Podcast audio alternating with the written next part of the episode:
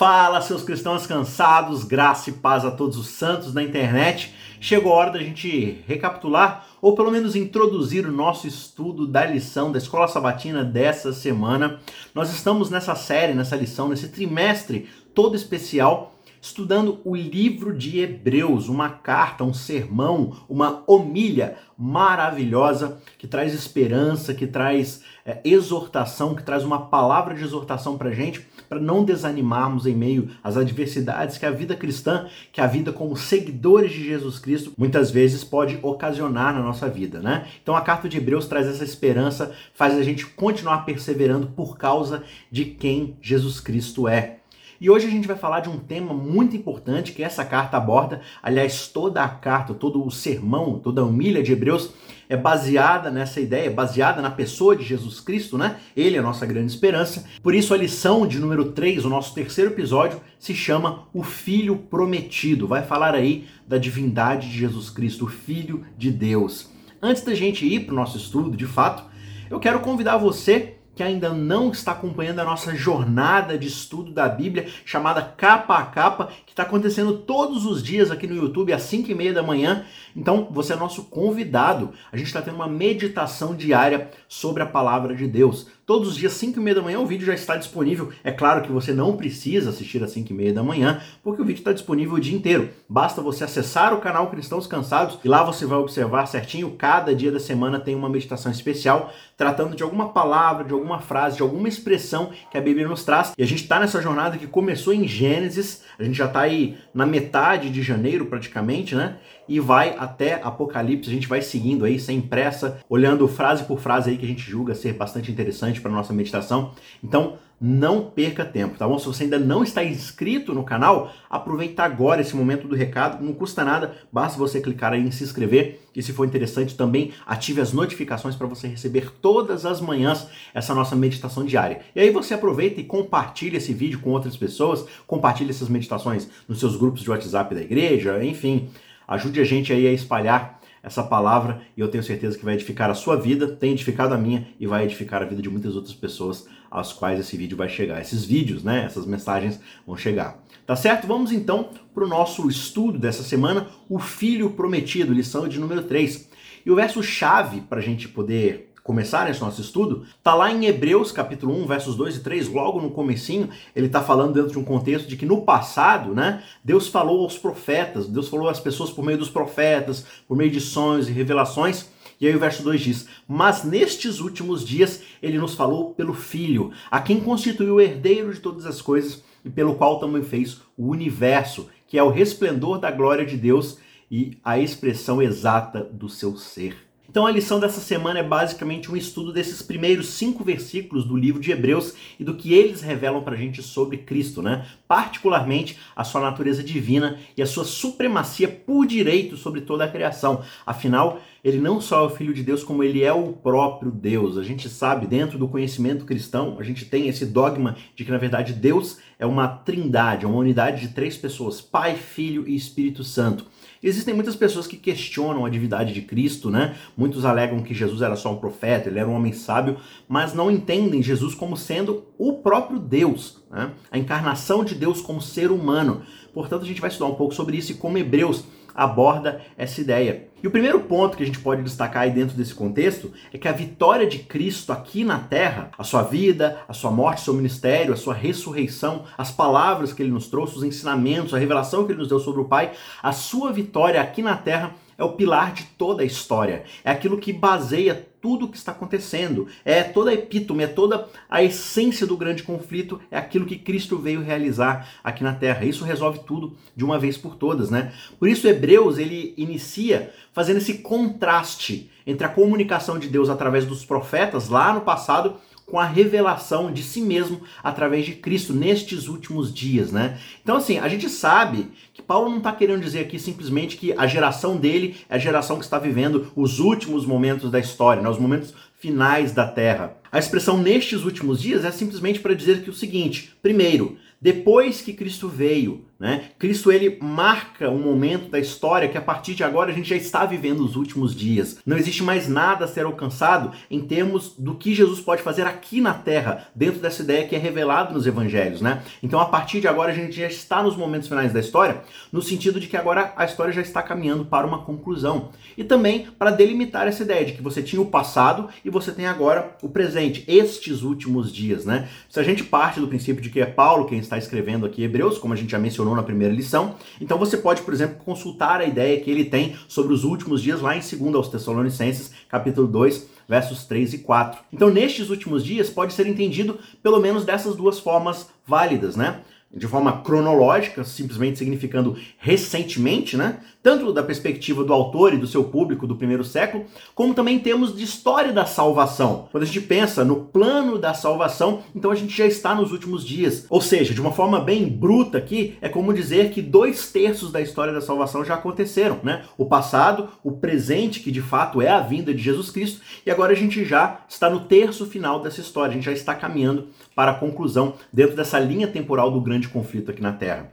E a gente também pode entender ou aplicar isso de forma espiritual, ou seja, também pode significar últimos, nesse sentido de que, à luz da missão terrestre vitoriosa de Cristo, ele ascendeu para o céu, completando essa fase final da sua obra de redenção. Ou seja, o sucesso de Cristo aqui na terra e a sua autoridade legítima no céu garante que Satanás e o pecado finalmente estão sendo erradicados. Satanás não tem mais uma chance de vitória, ele não tem mais o que fazer. E Jesus Cristo então vai reinar para todo sempre de forma suprema. Então essa é a ideia aqui definitiva desses últimos dias. Cristo realizou o que precisava ser realizado, ele alcançou o que precisava ser realizado no que diz respeito ao seu ministério aqui na terra. Claro que agora ele tem esse ministério sacerdotal no céu, que já é uma nova fase, e Hebreus vai mostrar um pouco disso pra gente, desse ministério sacerdotal de Cristo, mas essa fase já está acontecendo, como o texto aqui menciona pra gente, nestes últimos dias, nesses momentos finais. Ah, quer dizer que então que a gente tem mais dois, três dias para viver, já vai acabar tudo agora.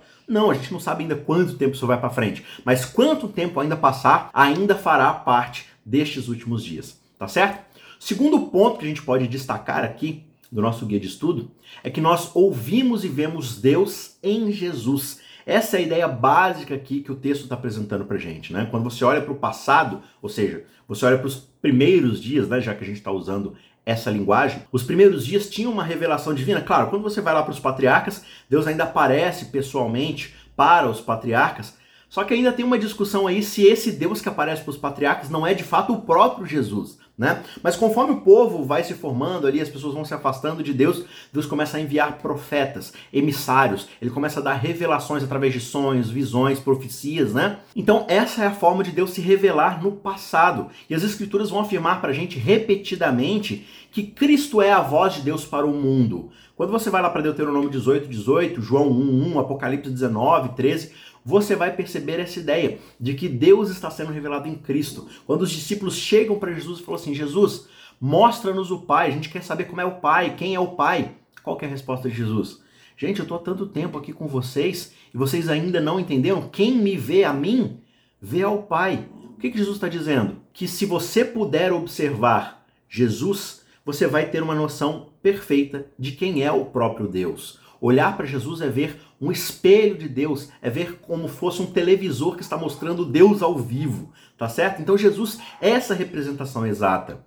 Tem um texto aqui de Ellen White onde ela diz o seguinte: o que o discurso, ou seja, o que a fala é ao pensamento, ou seja, assim como as nossas falas representam aquilo que nós estamos pensando, assim Cristo é para o Pai invisível. Ele é a manifestação exata do Pai e é chamado a palavra de Deus.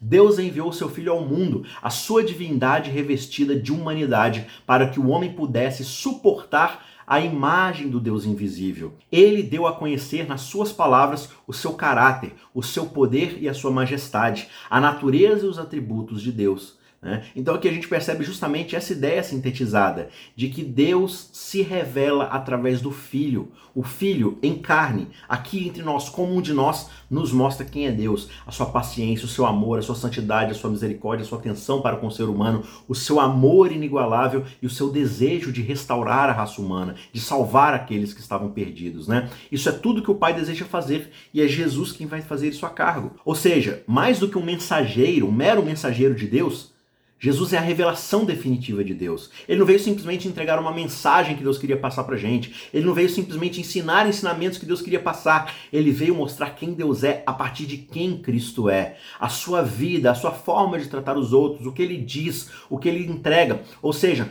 quando Jesus aceita ir até a cruz, entregar sua própria vida, quem está fazendo isso é o próprio Deus. Deus faria uma coisa dessa, porque Deus está fazendo exatamente isso. Esse ato sacrificial de Jesus é o ato sacrificial do próprio Deus. Deus Pai está se sacrificando em certo sentido. Né? A divindade está se sacrificando. Então Jesus é a revelação definitiva de Deus. Isso significa dizer que o que a gente observa em Jesus, a gente está observando em Deus. Ah, o Deus do Antigo Testamento é um Deus malvadão, é um Deus que pune, é um Deus que julga, que traz julgamento. Esse é o próprio Jesus. Esse Jesus é o Jesus que está executando lá atrás todos esses julgamentos né? O dilúvio, Sodoma e Gomorra, é, várias vezes os castigos que são trazidos a Israel pela desobediência dentro da aliança, é o próprio Jesus representando o Pai, é o próprio Pai representando o Filho, é o próprio Espírito Santo agindo, é a Trindade unida agindo. Então, é essa revelação que nós percebemos em Jesus é a revelação de quem Deus é. O caráter de Deus é tão puro e tão gloriosamente radiante que ele não pode ser visto diretamente. Você tem vários e vários exemplos disso no Antigo Testamento, né? Como a glória de Deus brilha por causa da sua santidade e ela é danosa para o ser humano por quê? Por causa do pecado. O pecado nos torna impossibilitados de estar na presença de um Deus santo. E aí o que, Deus faz? Deus encarna o seu filho como um de nós, igual a nós, para que nós possamos suportar a sua presença e ao suportar a sua presença sem sermos destruídos, nós somos capazes de conviver com o próprio Deus e assim aprender do seu caráter, aprender quem ele é, o que ele deseja para a raça humana, quais são os seus objetivos em relação a nós, que são objetivos de redenção e não de destruição. Né? Então, o nosso único acesso à glória consumidora de Deus é a divindade velada em Cristo através de um corpo de carne, através dessa encarnação, Jesus vela, ou seja, ele oculta toda a sua glória para que nós sejamos capazes de interagir com ele. E aí tem aquele verso, né? Você é o meu filho amado, hoje eu gerei você. E aí muitas pessoas vão discutindo: "Ah, Jesus então foi gerado, ele não teve, ele teve um início, ele não é eterno assim como Deus é eterno". Só que essa expressão de Deus hoje vos gerei, ela não está denotando a questão de origem de Cristo. Ela está falando at através da encarnação, como Jesus foi gerado aqui na terra como um ser humano. Né? Então ele está falando do reinado soberano de Cristo dentro desse processo de salvação. Essa geração de Jesus se refere não ao início da sua existência como Deus, mas como humano. Porque Jesus, como Deus, ele sempre existiu. Ele existiu antes do princípio de todas as coisas, de forma eterna, assim como o próprio Pai é eterno. Mas ele teve um início como ser humano, na história da Terra. Ele pisa os minutos, as horas, os dias, meses, anos e assim por diante dentro da história humana. Por isso ele tem essa geração, esse início. Mais um texto aqui de Ellen White, onde ela diz pra gente que Cristo era essencialmente Deus. E no seu sentido mais elevado, ele estava com Deus desde toda a eternidade. Deus sobre todos, abençoado para sempre. O Senhor Jesus Cristo, o divino Filho de Deus, existiu desde a eternidade. Uma pessoa distinta, mas uma pessoa junto com o Pai. Ele era a glória suprema do céu. Ele era o comandante das inteligências celestes. E a adorável homenagem dos anjos foi recebida por ele como seu direito. Ele era igual a Deus, infinito e onipotente. Então, quando Jesus volta para o céu após cumprir o seu ministério aqui na terra, ele é recebido pelos anjos com louvor, com glória, não simplesmente pelo que ele fez, mas por quem ele é. Ele é Deus e ele é digno de toda adoração como Deus. Finalmente, o nosso último ponto aqui, nosso terceiro ponto, é que Jesus é o Criador de todas as coisas e, portanto, ele é o Senhor de toda a criação. A soberania dele, a supremacia de Cristo sobre os anjos não se baseia apenas nessa encarnação e no sacrifício bem-sucedido que ele realizou, mas é inerente à sua própria posição como Criador de todas as coisas. Jesus é Deus, ele é digno de tudo, e esse é todo o ponto dessa história. Aquilo que ele realiza aqui na terra, o seu sacrifício, não é simplesmente porque ele era uma pessoa sem pecado. Né? Muitas vezes a gente fala assim, não, precisava ser Jesus porque precisava ser alguém sem pecado. É verdade que precisava ser alguém sem pecado, mas o universo está cheio de seres sem pecado. Os próprios anjos não possuem pecados, pelo menos aqueles que permaneceram fiéis ao céu, fiéis a Deus. Eles não têm pecado, eles não conheceram pecado. Jesus não precisa morrer por eles. Por quê? Porque não houve ali uma traição, uma rebeldia contra o próprio Deus. Né? A gente tem essa ideia de seres de outros mundos não caídos, outros, entre aspas aqui, né? Adãos ou Adões em outros mundos, outras civilizações que não caíram. Essas pessoas também não têm pecado, mas nenhuma delas poderia ser suficiente para morrer em nosso lugar. Os próprios anjos se oferecem para morrer no lugar de Cristo, mas não é suficiente. Por quê? Porque precisa ser o próprio Deus, o Criador de todas as coisas. Precisa ser um sacrifício supremo que abranja toda a criação. E se Cristo está fazendo isso, ele está fazendo isso como Deus. É o próprio Deus que está se sacrificando por nós, gerando esse crédito infinito, como é infinita a santidade, a glória e a inocência divina. Foi Cristo que espalhou os céus, Ellen diz. E ele lançou os alicerces da terra. Foi a sua mão que pendurou os mundos no espaço e moldou as flores do campo. Foi ele que encheu a terra de beleza e o ar de canto. E sobre todas as coisas na terra e no ar e no céu, ele escreveu a mensagem do amor do Pai. Através da criação, o próprio Cristo mostra para nós quem é Deus, o seu amor, a sua misericórdia e o seu poder. O poder criador de Cristo, embora empregado de acordo com a vontade do Pai, é o poder do próprio Cristo ele age de acordo com a sua habilidade de criar o mundo. Quando a gente vai lá para a criação no começo, no princípio, Deus criou e a gente começa a observar que na verdade dentro dessa criação há uma relação. Façamos o homem, venha, vamos fazer, né? Então, Cristo está envolvido diretamente na criação, o Espírito está envolvido na criação, toda a Trindade está envolvida. Portanto, Cristo estava lá no princípio de todas as coisas, criando o universo. E através dessa criação de criatividade, de cor, de propósito, ele está revelando para a gente, como Paulo diz para a gente lá em Romanos no capítulo 1, ele está revelando o poder e a glória e a majestade de Deus através da criação. Então, de diversas formas, inclusive em si mesmo, Jesus é para nós a revelação de quem é Deus. Então, para a gente concluir, essa ideia da revelação de Deus através de Jesus, ela é superior à revelação que Deus já tinha feito através dos profetas, porque Jesus é um meio de revelação superior. Ele mostra perfeitamente para nós quem é o Pai. Ele é o próprio Deus que criou o céu, a terra e o universo. E ele governa todas as coisas com seu poder, sua majestade, sua graça, da forma como o próprio Deus governa, porque ele é o próprio Deus. Quem vê Jesus vê diretamente quem é Deus o Pai. Então, nesse Cristo sacrificial, humilde, servo, manso, mas também supremo, onipotente, poderoso, justo, juiz, todas essas são características de Deus que nós observamos em Jesus Cristo. Portanto, não tem essa dicotomia. Ah, o Novo Testamento é o Deus bonzinho que é Jesus, o Antigo Testamento é o Deus malvadão que é o Pai. Não. Sempre foi a mesma trindade, sempre foi o Filho agindo em nome do Pai, representando perfeitamente para nós quem é o Pai. Espero que esse resumo, essa, esse pontapé inicial, sirva para você aí progredir nos seus estudos durante essa semana. Se você tem alguma dúvida, se você quer acrescentar algum comentário, deixa a gente saber, coloca aí nos comentários que vai ser um prazer ler e pelo menos deixar um, uma curtida, um like, um coraçãozinho lá, porque eu leio sempre todos os comentários, às vezes eu não respondo, mas eu estou sempre lendo tudo que vocês escrevem. Então, não se esqueçam, gente, tá rolando a nossa meditação diária, capa a capa, todos os dias, 5 e meia da manhã, o vídeo já está disponível, então entre no canal, se inscreva, assine as notificações, não fique fora dessa jornada de estudo da Bíblia que a gente vai fazer durante todo este ano, tá certo? A gente se vê na semana que vem. Um abraço e até lá. Ajude o Cristãos Cansados a continuar produzindo conteúdo de qualidade. Você pode nos ajudar fazendo um pix de qualquer valor para o e-mail isaacrf@gmail.com. I S A Q U E R F@gmail.com. O link também está na descrição. Muito obrigado e que Deus te abençoe.